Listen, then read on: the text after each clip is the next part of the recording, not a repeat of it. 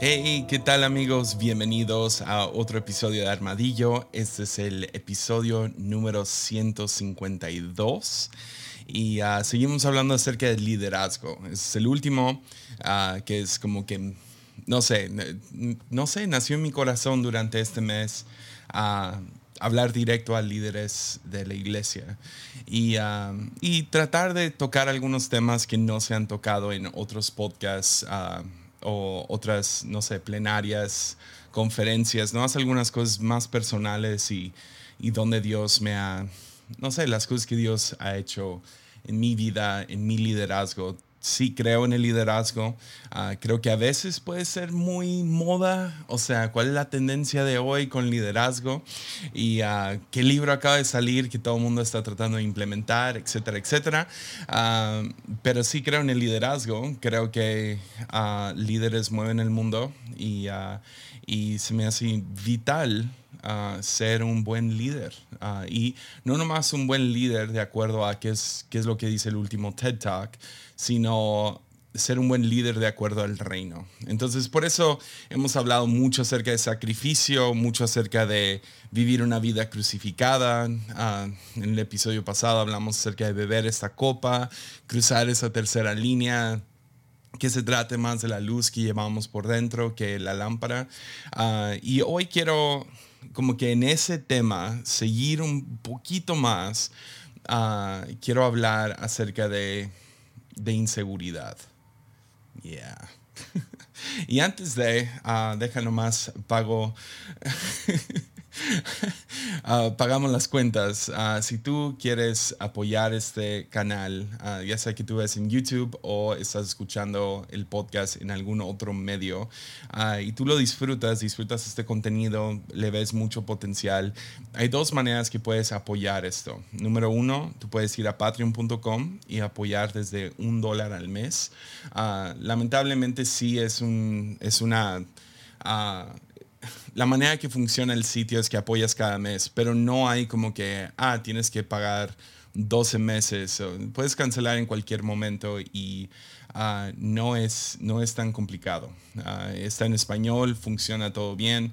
Ah, los, que, los que han estado ahí conmigo desde el principio saben que al principio sí era un poco más difícil entenderle, pero Patreon sí ha hecho un buen trabajo en hacerlo un poquito más fácil. Entonces, si tú quieres apoyar, puedes hacerlo desde un dólar al mes. Realmente puedes apoyar con cualquier cantidad. Ah, ah, si ves ahí, si vas al sitio, vas a encontrar diferentes niveles y diferentes cosas que ofrezco.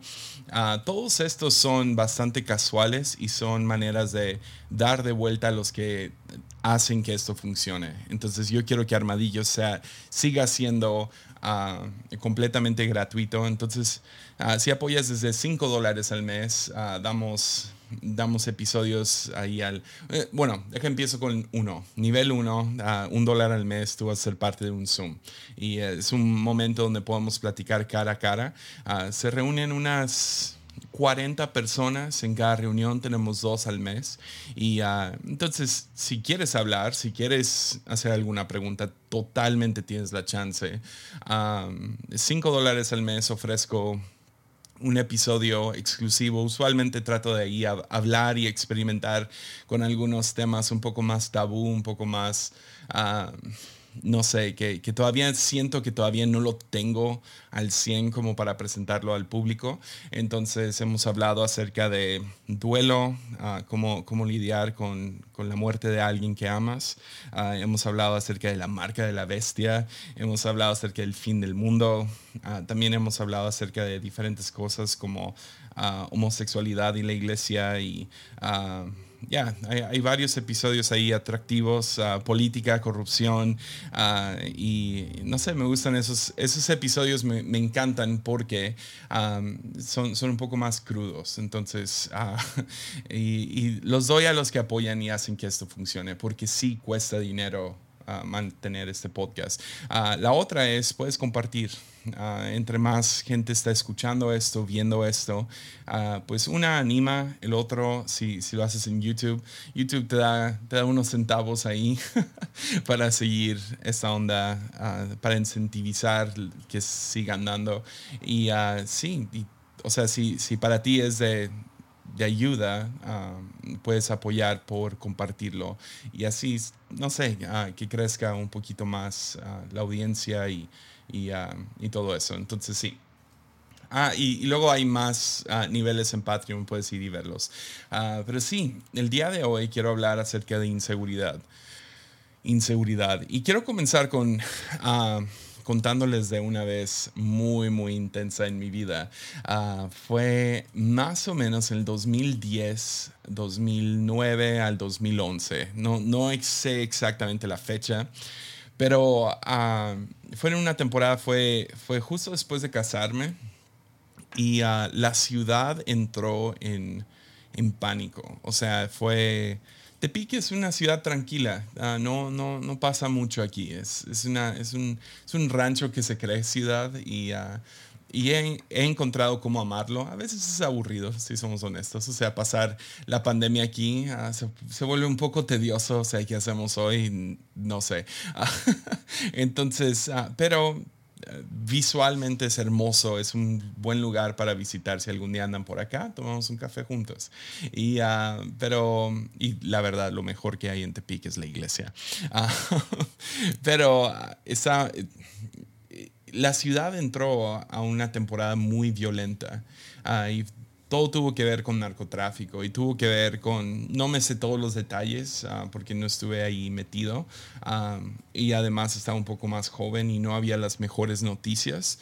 Ah, pero por lo que sabemos es que básicamente estaban tres, cuatro diferentes grupos de narcotraficantes peleando la plaza. Entonces se volvió violento y fue al mismo tiempo que el presidente declaró guerra en contra de las drogas. Y ah, entonces este fue, fue un tiempo fuerte para todo México, uh, pero especialmente para Tepic de ir de 0 a 60 en un segundo. O sea, fue fue ridículo, balaceras todos los días. Llegamos por un tiempo, éramos la, segunda ciudad más uh, peligrosa de todo el país, justo después de Juárez. Uh, y estábamos en la lista de lugares que americanos no deberían de visitar de la FBI. Um, había balaceras todos los días. Llegó un punto donde te acostumbrabas, donde donde estabas, me acuerdo una vez estábamos haciendo como carne asada en la casa de mi papá, estábamos en el patio y se escuchó ta ta ta ta ta ta ta y todos nos detuvimos por un momento, escuchamos y luego regresamos a la conversación como sin nada. Y uh, esto pues fue en aumento y muchas cosas difíciles pasando y no quiero entrar a todos los detalles uh, asquerosos de una guerra y las cosas que le hacían a gente y etcétera. Pero en una ocasión uh, fuimos al cine yo y mi papá. Era, era nuestra costumbre hasta, hasta hace poco hasta que nació mi hijo. O sea, todavía cuando estábamos casados, todavía, cuando estaba casado con mi esposa, todavía lo hacíamos y era ir cada lunes a hacer algo especial como padre e hijo.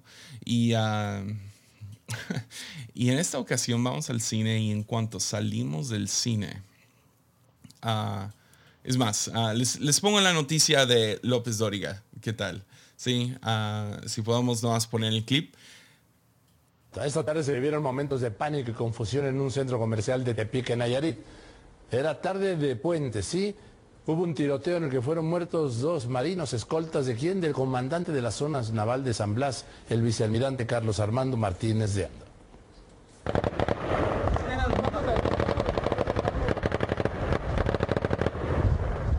Mira, ahí va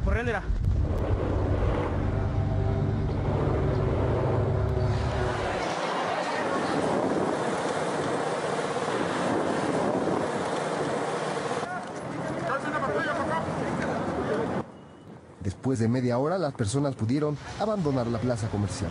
En Tepic, Nayarit, Noticieros Televisa. Ya, ahí está. Ah, eso sucedió en cuanto vamos saliendo. Y me acuerdo que íbamos caminando por la... Eh, el cine y la cafetería ah, eh, Starbucks estaba del otro lado de la plaza. Íbamos caminando del cine al Starbucks. Íbamos por, por un café. Íbamos más o menos en medio de la plaza. Entonces no hay salidas ahí. Ah, y cuando vamos caminando, vamos, no sé, X platicando y de la nada se escucha todo lo que acaban de escuchar, ta, ta, ta, ta, ta, ta, y de la nada una ola de gente viene corriendo hacia nosotros. O sea, genuinamente parecía una película. O sea, a lo mejor ves el video y dices, ah, para los que están viendo, ah, ves el video y dices, ah, pues no son tanta gente, pero se sintió como Guerra Mundial Z, ¿me entiendes? O sea, una ola de gente brincando uno sobre el otro enfrente de ti. Ah, y y el único lugar donde pudimos encontrar refugio fue una tienda de ropa justo a un lado. Entonces entramos corriendo yo y mi papá a esta tienda de ropa y solo para darnos cuenta que las paredes eran de vidrio. El closet de atrás era de tabla roca y todo entre el vidrio y la tabla roca era ropa, eran telas. Ah, cuando nos escondimos en el closet, nos dimos cuenta muy rápido de que no estábamos en un lugar seguro. Ya. Y, o sea, gloria a Dios pudimos mantener la calma en ese momento, pudimos ser luz y uh, orar por algunas personas que estaban ahí. Había una mujer, me acuerdo, tirada en el piso, entrando en un ataque de pánico. Se había separado de su hija, quien había entrado a otra tienda y después nos dimos cuenta todo bien. Uh, y gloria a Dios, no, no fallecieron civiles. sí fue un día feo, pero pudo haber sido mucho, mucho peor.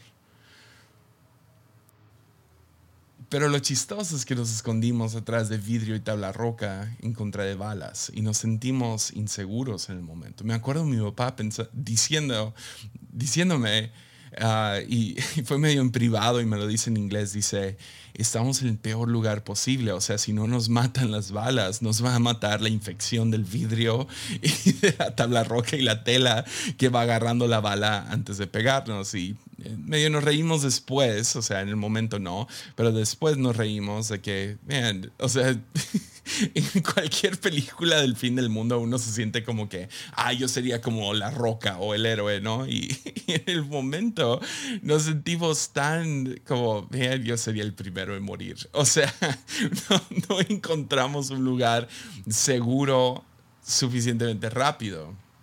Pero déjate digo una cosa, aunque estuvimos muy inseguros en ese momento, me he sentido mucho más inseguro en otras situaciones. Por ejemplo, conferencias. Yeah. Cualquier líder de, de, una iglesia que ha visitado una conferencia donde hay más líderes y has entrado a esos momentos de, el detrás de, del escenario donde está como que tienen siempre un cuartito y tienen comidita y aguas y, y vas y platicas con otros pastores. Es como que lo más exclusivo que tenemos. y me da hasta pena, pero es como que el cuarto VIP, ¿no? Y uh, si entras a esos cuartos y empiezas a hablar con gente, uh, lo he sentido yo, lo han, sé de varias personas que lo han sentido también, pero se ve en la cara de varios líderes esa inseguridad de, de, de yo no soy nada. Porque las pláticas rápidamente se tornan. Y uh, aprendí esto rápido y traté de no ser así. Las pláticas se vuelven, ¿qué tan grande es tu iglesia? Uh, ¿Cuánto llevas en el ministerio? qué es lo que has logrado, qué conferencia tienes tú, uh, qué es la cosa más loca que te ha pasado, qué es la cosa más chida que te ha pasado, a dónde has viajado, y se convierte en, en realmente medirnos uno contra el otro. Y es algo triste y es algo que, que poco a poco, por lo menos algunas personas que conozco han intentado, ¿sabes quién no se va a tratar de esto? Estos cuartos, se, se vuelven cuartos de networking. Uh, de, de cómo, cómo, puedo verme mejor enfrente de todas estas otras personas. Y cuando me he encontrado en algunos de estos cuartos, me he sentido más inseguro que nunca. O sea, más, más vulnerable, más como que, uy, me van a descubrir quién, quién soy y, y, y soy un loser. Y uh, es una de esas cosas que uno man, lucha todo el tiempo. Y, y si tú te has sentido así, pues no estás solo, número uno. Uh, por lo menos estoy yo. ah, que me he sentido inseguro o te invitan a hacer algo grande o te encuentras en una situación donde ah, parece que el mundo se está acabando y cerraron la iglesia y no sabes qué hacer y te sientes inseguro. Inseguridad en el líder es, es algo fuerte, ah, es algo que está ahí, especialmente para, para el líder de una iglesia. cuando te comparas con otros y ves cómo están los demás y te toca, no sé, compartir en frente de otros. Es, inseguridad ha sido una de esas luchas internas constantes desde que entré al ministerio. Y me acuerdo esas primeras veces, cuando, cuando recién empecé el, el grupo de jóvenes, pues todo se trataba de nuestro grupito. Y uh, de la nada uh, se abrieron puertas para predicar sobre plataformas en frente de miles de jóvenes. Y me acuerdo en esos momentos no sintiéndome adecuado, sintiendo, la ropa que traigo y, y ah, el mensaje que tengo y, y, quién soy. Uy, ellos tienen, ellos tienen cuadritos, yo tengo lonjas.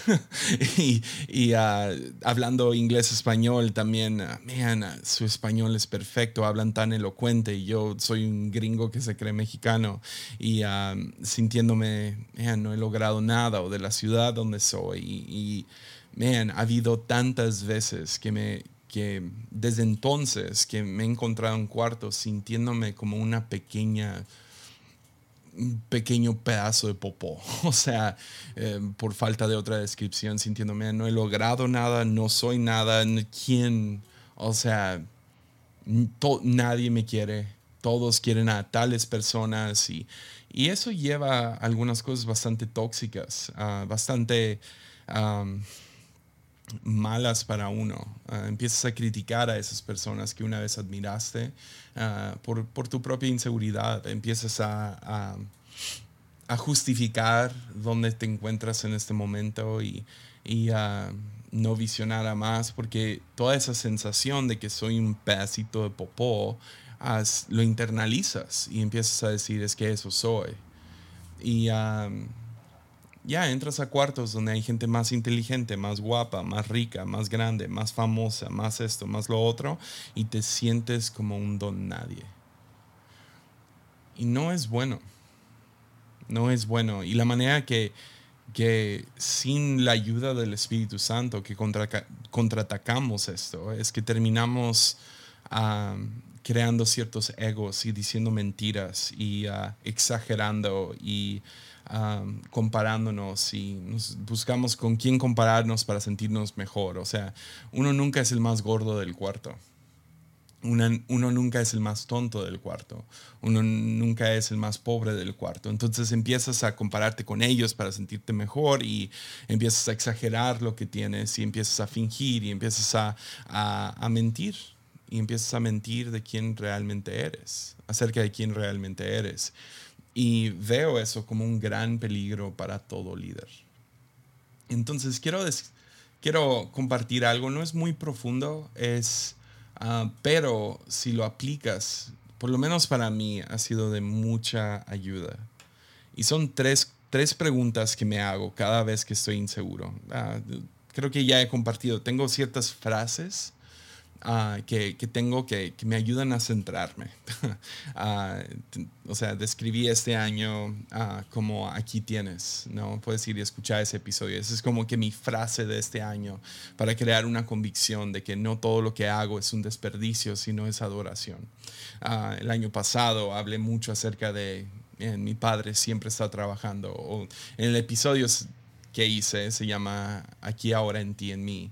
Ah, en otras ocasiones Dios me ha dado como, como niño y ah, listo eres, listo estás y ah, camina, no corras. Y tengo varias, varias frases que me ayudan a centrarme preguntas, convicciones que tengo. O sea, justo después de predicar, tengo un, mantra que me digo cada vez para medio centrarme, que es nunca, no es tan malo como pienso, no es tan bueno como pienso. Y nomás me lo digo vez tras vez para medio calmar y decir, sabes que Dios está en control, etcétera, etcétera. Pero cuando me siento inseguro, me hago tres preguntas. Y la razón que me hago de estas tres preguntas es porque tengo las respuestas. Y y me recuerda a esas tres respuestas. Me, recuerda, las tres respuestas me, me, me, centran. Y entonces cuando estoy enfrente de gente que está, no sé, si tuviéramos una clase social de, de, puntos, están 10 mil millones de puntos arriba de mí, han logrado mucho más o se ven mejor o tienen más dinero, etcétera, etcétera. Saben más de la Biblia que yo y entonces te las quiero compartir. Y realmente no creo que sea muy, muy largo, pero cuando te sientes como que estás detrás de vidrio, y ah, detrás de tabla roca, cuando hay una balacera justo afuera de donde estás? Es una buena pregunta para hacerte. y estoy hablando metafóricamente. Si, si eso está pasando, tírate el piso. Pero en esas ocasiones cuando te sientes inseguro, sientes que como líder dices, man, soy, soy, soy, soy un pedacito de popó. Um, haz esas tres preguntas y a ver si te ayuda a ti a mí me ayudan mucho. Y entonces sí, ah, el primero es quién soy yo. ¿Quién soy? ¿Quién soy yo? Ya, es chistoso, ¿no? Como con ciertas personas podemos actuar de diferentes maneras. Y, ah, por ejemplo, Germán, quien he tenido aquí en, en, el podcast antes, uh, Germán Rodríguez es de mis mejores amigos desde chiquitos. Ah, desde los nueve años, diez años que nos conocemos y ahora estamos en el juntos a los 33 y somos de la misma edad ah, y uh, Germán es, es, muy chistoso, es, o sea, es estúpidamente rápido. Ah, con sus respuestas, con sus chistes, con su pasa algo, él ya tiene, ya tiene todas las balas en, la pistola, ¿sí me entiendes? O sea, él puede disparar chistes a lo loco y uh, me río mucho cuando estoy con él y uh, trato de hacerlo a él reír, entonces me vuelvo bromista cuando estoy con Germán. trato de, de me, le he dicho esto antes, entonces espero que no me lo tome mal, pero Germán me inspira la estupidez, o sea, me inspira a ser tonto. Y, y, la verdad es que nos volvemos niños de 12 años cada vez que estamos juntos. Es súper frustrante y entretenido para mi esposa, pero, pero sí, wow, no sé qué fue eso. Uh, pero, pero sí, cuando, cuando nos juntamos, es, es la persona, es la persona con la que no puedo ir a un funeral. Porque no importa qué tan triste y horrible sea este funeral, yo sé que si lo miro y él me mira, nos vamos a empezar a reír. No sé si tienes uno de esos amigos. Si no, búscate uno, porque sí hacen la vida mucho mejor. O sea, Germán sí es sal en mi vida. Y uh, ya, no lo puedo mirar. Uh, ha habido dos, tres veces que estamos en momentos súper serios y nos miramos y, y no te aguantas. Uh, luego tenemos, tengo otra persona en mi vida que es el pastor Obed, Obed Huerta, es el director de nuestra escuela bíblica. Y él fue mi, mi maestro de escuela bíblica.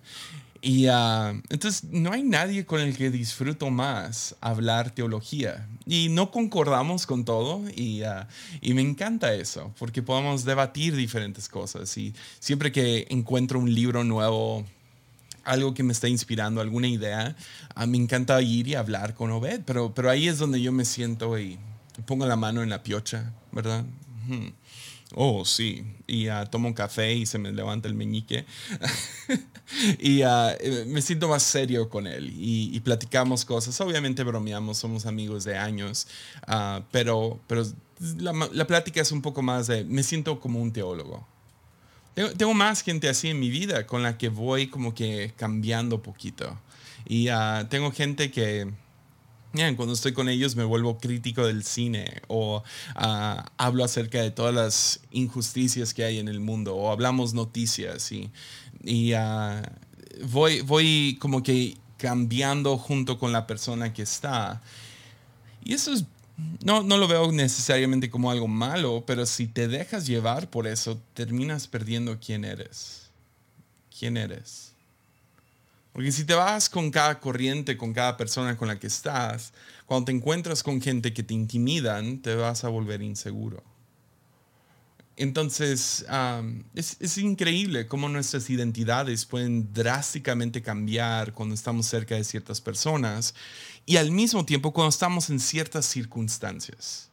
Entonces, o sea, yo he sido el, el hijo de misioneros, ah, el, que, el que corre descalzo y desarrolla callo que no te puedes imaginar en los pies ah, y corre al río y toma coca en bolsa. Y, y esa fue una temporada muy especial de mi vida que, que tengo recuerdos, o sea, de... Por algo llamé a mi hijo Sawyer, porque amo a Tom Sawyer. O sea, es, es, es no sé, esa, esa, temporada de mi vida, hijo de misionero, yendo de rancho en rancho y uh, comiendo cosas de, de, de una no sé, de una fogata o ah, tortillas recién torteadas por las hermanas de la iglesia. Y, oh, también he sido el hijo del pastor, el, al que nadie quiere, al que todos juzgan y critican. Y, y creciendo bajo esa lupa que está sobre mi vida. También he sido el pastor de jóvenes, el, el chavo ruco. Ah, gloria a Dios, no tenía más o menos la misma edad de los jóvenes, entonces mientras estaba pastoreando no me sentí tan chavo ruco, pero siendo el pastor de jóvenes, o sea, ah, soy el pastor de jóvenes y ah, he sido el novio, he sido el estudiante, he sido el podcaster, el youtubero y, ah, y de acuerdo a nuestras temporadas podemos ir cambiando, pero pero eso es como que tiene que mantenerse externo. Cuando me pregunto quién soy yo, tengo que preguntarme desde el centro de mi ser quién soy. Y la respuesta es, soy, soy el tesoro de Jesús. Yeah. En Mateo 13, versículo 44, encontramos, creo que es la parábola más corta que Jesús contó pero es una de esas que capta nuestra imaginación. Jesús dice, el reino del cielo es como, es como un tesoro escondido en el campo. En medio, de sus, en medio de su entusiasmo, lo escondió nuevamente y vendió sus posesiones a fin de juntar el dinero suficiente para comprar el campo. Ya. Va y compra este campo porque encuentra este tesoro escondido lo ve y dice, lo quiero. Entonces va y vende todo lo que tiene para comprar el campo entero. Ahora, ah, hay diferentes maneras que podrías leer este versículo. Uno es, pues el reino de los cielos es algo que nosotros encontramos y le damos toda nuestra vida, ¿no? O sea, decimos, esto es, o sea, entonces yo intercambio todo lo que soy, todo lo que tengo, porque esto es mayor que todo lo que soy y todo lo que tengo.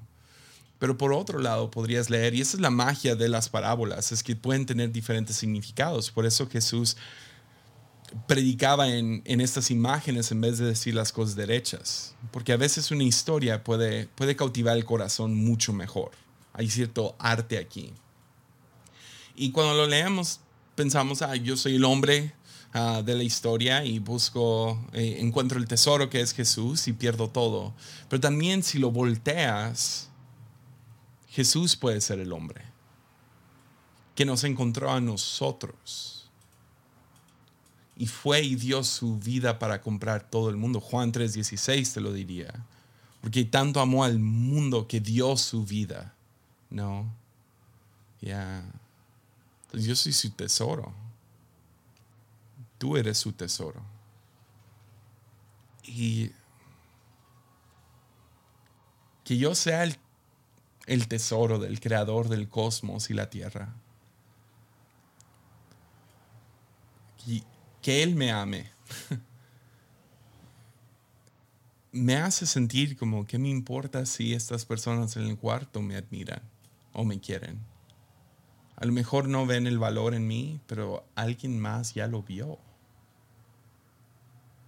Jesús vendió todo para redimir, comprar de vuelta el tesoro de quienes somos nosotros. Nos encontró. Entonces cuando me siento inseguro, cuando digo, no, no valgo nada o me falta tanto, me siento por un momento y pienso, ¿quién soy? ¿quién soy? Soy su tesoro. Y, es una de esas cosas que en buena onda no, no agarras a la primera. Es más, no la agarras a la segunda o a la tercera. Tienes que seguir recordando. Por eso, por eso lo llevo como una convicción. Que, que, cada vez que me siento inseguro, que estoy en un cuarto donde yo no soy la gran cosa, donde me siento como una pequeña popó.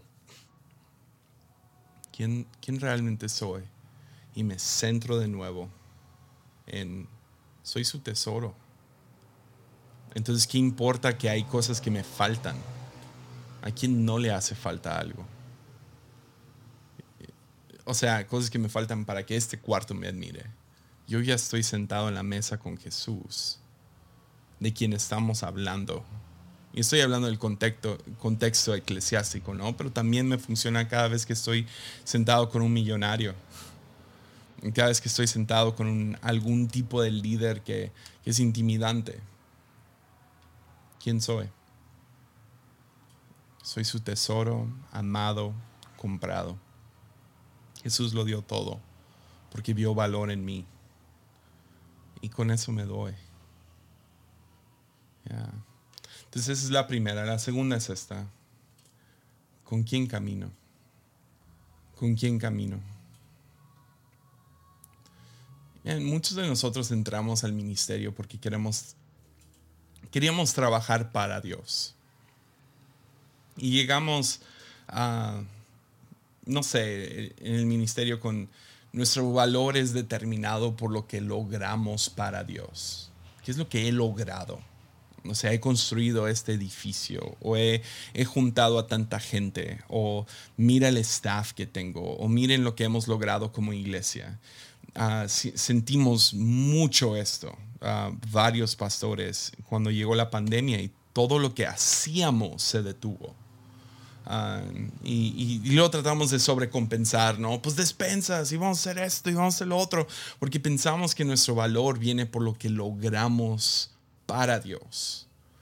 Y no funciona así.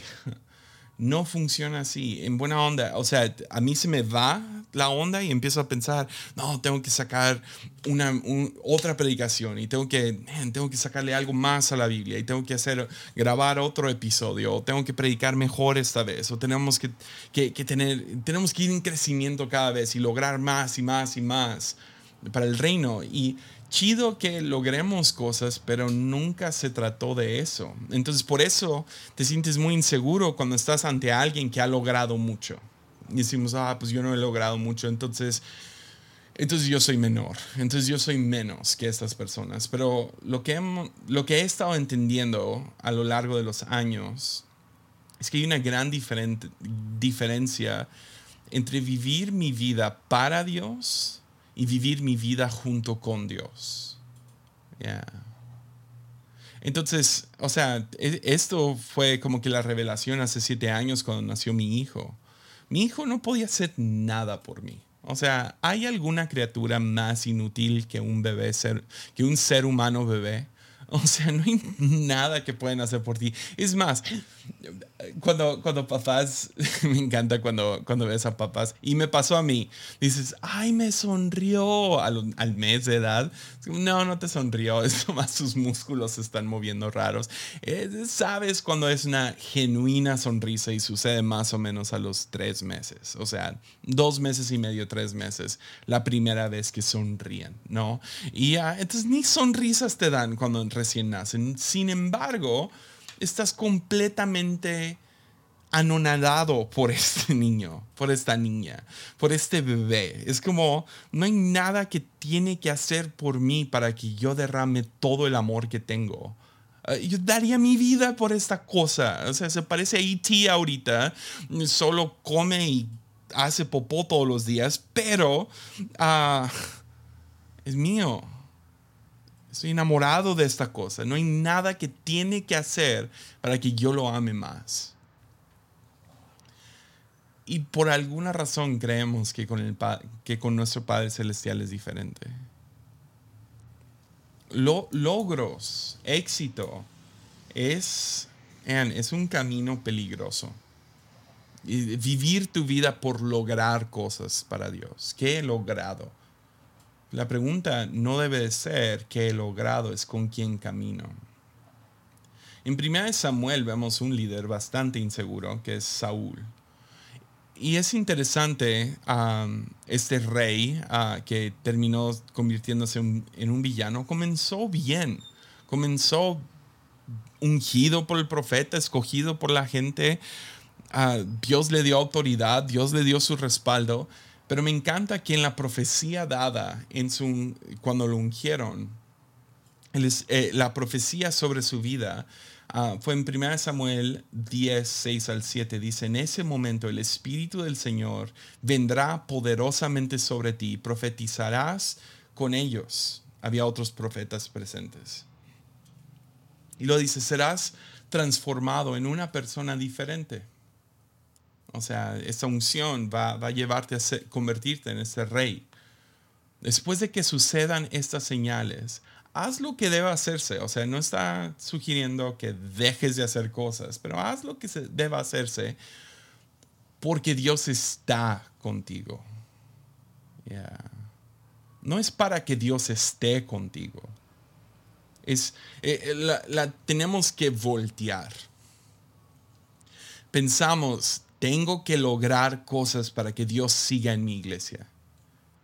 Ah, no funciona así. Eso te va a llevar a ser como la iglesia que estás comparándote diciendo, no, no, no, estas iglesias pues se murieron y han perdido su, su, pasión y su fervor o lo que sea. No, no, no. Lo volteas y dices, no, no, no. Haz lo que deba hacerse. Sí, logra cosas. Pero lógralo porque ya es un hecho de que Dios va contigo. Ya. Este versículo no me da la sensación de hacer lo imposible, de poder hacer lo imposible, sino me da la sensación de vivir poderosamente junto con Dios. Entonces por eso mi oración empezó a cambiar de Dios bendice lo que estoy haciendo, se volteó a Dios si, si me permites, déjame ser parte de lo que tú ya estás haciendo. Y si tan solo nos preocupáramos por vivir junto con Dios, como ah, Dios está en esto, ah, Dios va conmigo, yo voy con Dios, ah, cada día, te, te prometo que también vas a ser y vas a vivir para Él también. Logros van a llegar, pero enfócate primero en el hecho de que Dios va contigo o estar donde Dios esté pedir eso constantemente, Dios, si me permites. Déjame, déjame colaborar, déjame ser parte de lo que tú ya estás bendiciendo. Porque Dios, Dios prefiere pasar tiempo contigo a que logres algo. Entonces cuando pienso, vean, ah, ¿qué he logrado en mi vida? Me siento como una persona sin logros. Si volteo atrás y veo, o sea, y, más cuando te comparas con ciertas personas que van, van a mil millas por hora y han logrado esto y esto y esto y están haciendo esto. Aún en la pandemia ha sido lo que más me ha traído inseguridad, ver a gente que siguen avanzando y yo me siento totalmente estancado. Pero si me detengo y pregunto, ¿quién, ¿con quién camino? Voltea a un lado y me, regresa a, se trata más de pasar tiempo con Dios que hacer cosas para Dios. Hacer cosas para Dios es un juego peligroso y obviamente Saúl perdió su norte. Perdió esto y terminó desviándose. Y es, un paso a la vez, pero empieza con, necesito más logros y no necesitas eso. realmente lo que necesitas es pasar tiempo con Dios y darte cuenta que no caminas solo.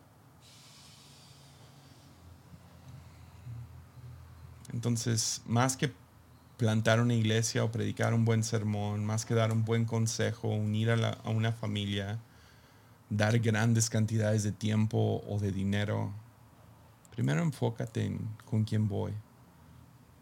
¿Quién, quién va a mi lado?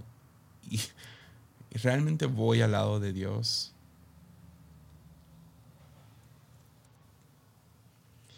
Y la tercera y última, con esta concluimos. Este episodio fue más largo de lo que esperaba, perdonen. Es la pregunta ¿dónde estoy? ¿Dónde estoy? ¿Dónde estoy? Y es, es interesante. Una de las mejores cosas que escuché antes de casarme fue, fue una enseñanza, no me acuerdo ni quién lo estaba dando, pero estaban hablando acerca de cómo los jóvenes, la razón que entran en deuda es porque quieren tener la casa de sus padres sin pasar el tiempo que sus padres llevan casados. Uh, entonces volteas y ves, sea que tienes una, padres todavía casados, dices, no, pues ya tienen una casa propia y tienen dos carros o tienen un carro por lo menos, tienen muebles y tienen esto y tienen lo otro. Y tratamos de adelantarnos en el proceso poniendo todas esas cosas sobre una tarjeta de crédito, pensando, ah, después lo voy a pagar. Es muy mala manera de construir tu vida. Es, te estás endeudando, te estás esclavizando al banco. Y no es lo mejor. Y por eso muchos no pueden avanzar porque terminan pagando más intereses que uh, terminan pagando intereses toda su vida. Entonces escuché eso y, y, como que me dio paz de centrarme, de, de detenerme y decir, ok, nos vamos a casar, este es nuestro salario, es, es muy poco, uh, casi ni la vamos a hacer, vamos a tener que vivir de maruchanes y, y, y pollo, pollo asado de la esquina. Uh, y tener, vamos a tener que ir al mercado y vamos a tener que pedir muebles prestados y, y vamos a darle así.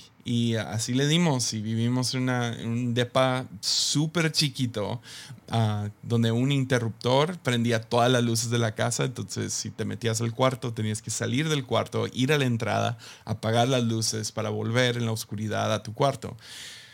Y ok, así la vamos a hacer y vamos a ir construyendo nuestras vidas. Y ahora veo 11, 12 años después de estar casados y digo, wow, o sea, sí, no debemos nada en nuestra casa. O sea, todo ha sido al contado o lo hemos hecho sin, sin tenemos deuda, pero uh, las deudas han sido mínimas, no han sido como que catastróficas donde no podemos avanzar.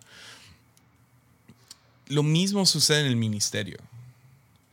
Uh, creo que el error más grande de un líder joven es te quieres adelantar quieres adelantar el proceso.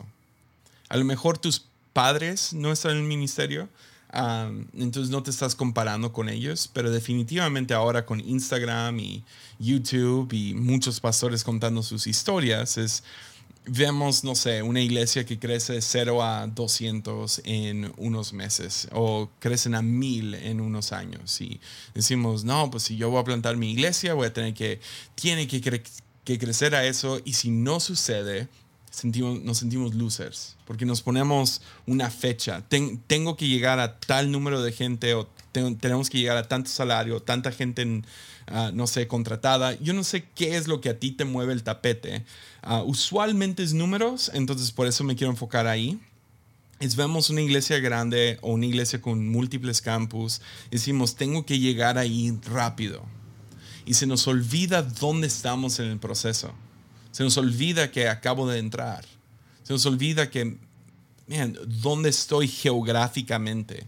A qué tipo de gente estoy tratando de alcanzar. Y nos comparamos con otras iglesias y puede ser tanto nacionalmente o mundialmente y decimos, man, soy un loser porque las cosas no, es, no, no están tan bien en, en, mi iglesia o en mi grupo como lo es en tal lugar. La otra es, nunca sabemos disfrutar el momento en el que nos encontramos. Entonces, líderes que son ambiciosos, y yo, yo me pongo en esa ambición, siempre quiere tomar el volante de mi, de mi vida, es, termino, no, no celebro dónde estoy. No estoy agradecido con dónde estoy. porque siempre hay algo más, ¿no? Siempre hay otra meta, siempre hay más visión. Y no nos detenemos por un momento para dar gracias. Siempre estamos esperando lo que sigue. Ahora, con esta pregunta ¿dónde estoy, también al mismo tiempo ya llevo años en el ministerio, también me sucede donde volteo atrás y veo ciertas cosas que había en el pasado que ya no están y las veo con mucha nostalgia. Y man, ¿por qué no estamos donde estábamos? Quiero regresar al pasado. Sucede con cualquier papá.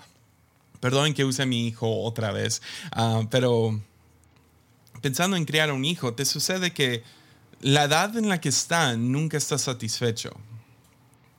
Por un lado, quieres que sean bebés otra vez y, sostenerlos y, ay, qué bonitos y, ah, que ni sepan caminar para que no andes preocupado todo el día y que no sean demasiado grandes porque pues así los puedes cargar sin que te lastimes la espalda al mismo tiempo estás desesperado a que ellos puedan hacer sus propias ondas y que no dependan tanto de ti. Entonces, teniendo un hijo menor a 10 años, todavía estoy como que anhelando esos días. Ya, ya es chido que se mete al carro solo y se pone su propio cinturón. Me acuerdo de esos primeros días pensando, oh, no puedo esperar hasta que sea un poco más rápido este proceso y que pueda cargar algo más que mi hijo al carro, ¿no? Y, uh, pero ah, estaría chido. O sea, empieza a imaginarte otras cosas en su vida diciendo, ojalá ya lleguemos a eso. O es con la nostalgia de, ah, ya no es como era. Y el hacerte la pregunta, ¿dónde estoy? Me ha ayudado tanto. Nomás, ¿dónde estoy en el proceso? ¿Dónde estoy en mi vida? ¿Dónde estoy en, en la vida de este ministerio? ¿Dónde estoy en la vida de, de, de mi familia, en el desarrollo de todo esto? Que me lleva a uno de esos pasajes, y es el versículo más corto de la Biblia, es Juan 11:35. Jesús lloró. ¿Por qué lloró Jesús? O sea, piénsalo por un momento. ¿Quién es este Dios que se toma el tiempo para llorar? No fue por compasión de Marta y María, como que, ah, todos están llorando, ah, pues yo también. Él sabía el futuro y sabía que Lázaro iba a resucitar. Sabía lo que venía. Entonces no, no, no, no está fingiendo lágrimas. Yo creo que es genuino. Yo creo que Jesús lloró porque decidió y nos enseña que es mejor vivir en el momento, no importando el dolor del presente. Él lo vivió. Y a veces comparas dónde estás tú con dónde están otros. Y te sientes un lucero, sientes, me no he avanzado, no he hecho esto, no he hecho lo otro. Y la temporada en la que te encuentras y nomás te detienes por un momento. ¿Quién fue? Fue Craig Rochelle, el que dijo famosamente que líderes sobreestiman lo que pueden lograr en corto plazo y subestiman lo que pueden lograr a largo plazo y con largo plazo se refiere a toda tu vida. Nuestro Dios es el Dios de hoy. No hay oración para pan futuro. Es dame el pan de hoy. Y nos regresa al hoy. Decide vivir con nosotros hoy. Entonces, si seguimos viviendo en el futuro o en el pasado, en nuestra mente, ¿quién crees que no está presente? Ya chido, ten tus planes de cinco años, nunca salen como quieres. Uh, ten expectativa, ten, ok, es la próxima meta. Ah, yo los tengo, pero los sostengo ligeramente. Ah, si esto sucede, chido, si no, está bien, porque sé con quién camino. Pero ¿dónde estoy ahorita? ¿Y en qué me puedo enfocar ahorita? Entonces yo estoy en una temporada súper rara de mi vida y he estado aquí por años ya, donde era pastor de un grupo de jóvenes y un grupo de jóvenes, entre comillas, exitoso y, no sé, tenía mi, pequeño reino y yo podía decir, ve para allá y haz esto y haz lo otro y Dios me llamó que saliera. Y entré a una temporada donde mi descripción de trabajo se volvió ambigua y mi misión se volvió algo que no mucha gente aprecia, que es estudiar. Sentarme y estudiar. Y en ese proceso chido han, han sucedido cosas muy chidas. O sea, Dios, ah, Dios me llamó a viajar a diferentes iglesias y me ha abierto las puertas, pero la misión es ir a conocer, no a ser conocido. Entonces también aún ahí considero que voy a ir a estas iglesias a aprender y cada vez tomo nota y trato de memorizar, tomar fotos mentales y si es necesario fotos de mi celular. Pero estoy en una temporada donde, miren, ayer era más anciano, era más avanzado, era más adulto, tenía todas las respuestas y hoy me encuentro en una temporada donde no sé, no sé ni qué sigue. Y es una temporada genuinamente difícil. Porque todo en mí quiero ir y endeudarme y, avanzar mi vida un poco. Pero sé que no es la temporada. Pero si recuerdo que Dios es el Dios del presente, oh, ok, estoy bien. Y no tengo que compararme con, con gente que conozco. No tengo que voltear a ver, ah, man, ellos sí están avanzando, ellos sí están logrando las cosas que quiero. Y no tengo que hacer eso. Porque yo voy caminando mi propio camino. Sé con quién voy. Sé quién soy. Y en el proceso sé dónde voy. tengo que centrarme por un segundo y regresar, encontrar mi norte. Inseguridad creo que es, una, es un regalo porque te recuerda que no estás bien. Ah, bien, ok, tengo que encontrar dónde está mi seguridad y corres al refugio otra vez. Y en refugio yo lo he encontrado en la respuesta a estas tres preguntas. Entonces, no más quiero animar a todo líder, especialmente sé que son más jóvenes los que me escuchan. identifica bien ve creando una convicción de que tú eres su tesoro. Tú eres el tesoro de Jesús. Recuerda bien que se trata de desarrollar una vida en relación con Dios, no nomás lograr cosas para Dios. No eres salvo por medio de eso, tú lo sabes. Y no eres exitoso por medio de eso, tú lo sabes. El chiste es desarrollar una relación con Dios más que cualquier otra cosa. Las otras cosas se dan. Primero búscalo a Él. Y por último, a lo mejor estás joven. Dale chance. Es una temporada de crecimiento. Es una temporada así. A lo mejor estás comiendo en el comedor de tu suegra que te prestó, que tiene el logo de la Coca-Cola encima. Dale. Está bien, es la temporada. Pronto te vas a dar cuenta, me ha pasado una década, han pasado 10 años. Y Dios ha sido fiel. Entonces eso es todo por hoy. Ah, ya. Vamos a regresar la próxima semana. Estamos ya, ya, ya le vamos a dar a cosas más, más divertidas. Uh, quise nomás tenía eso en el corazón estos últimos episodios y entonces ya terminamos nuestra temporada de liderazgo y entramos otra vez a estudios y pensamientos y armadillo como siempre. Entonces sí, nos vemos aquí el próximo jueves. Mucho, mucho ánimo.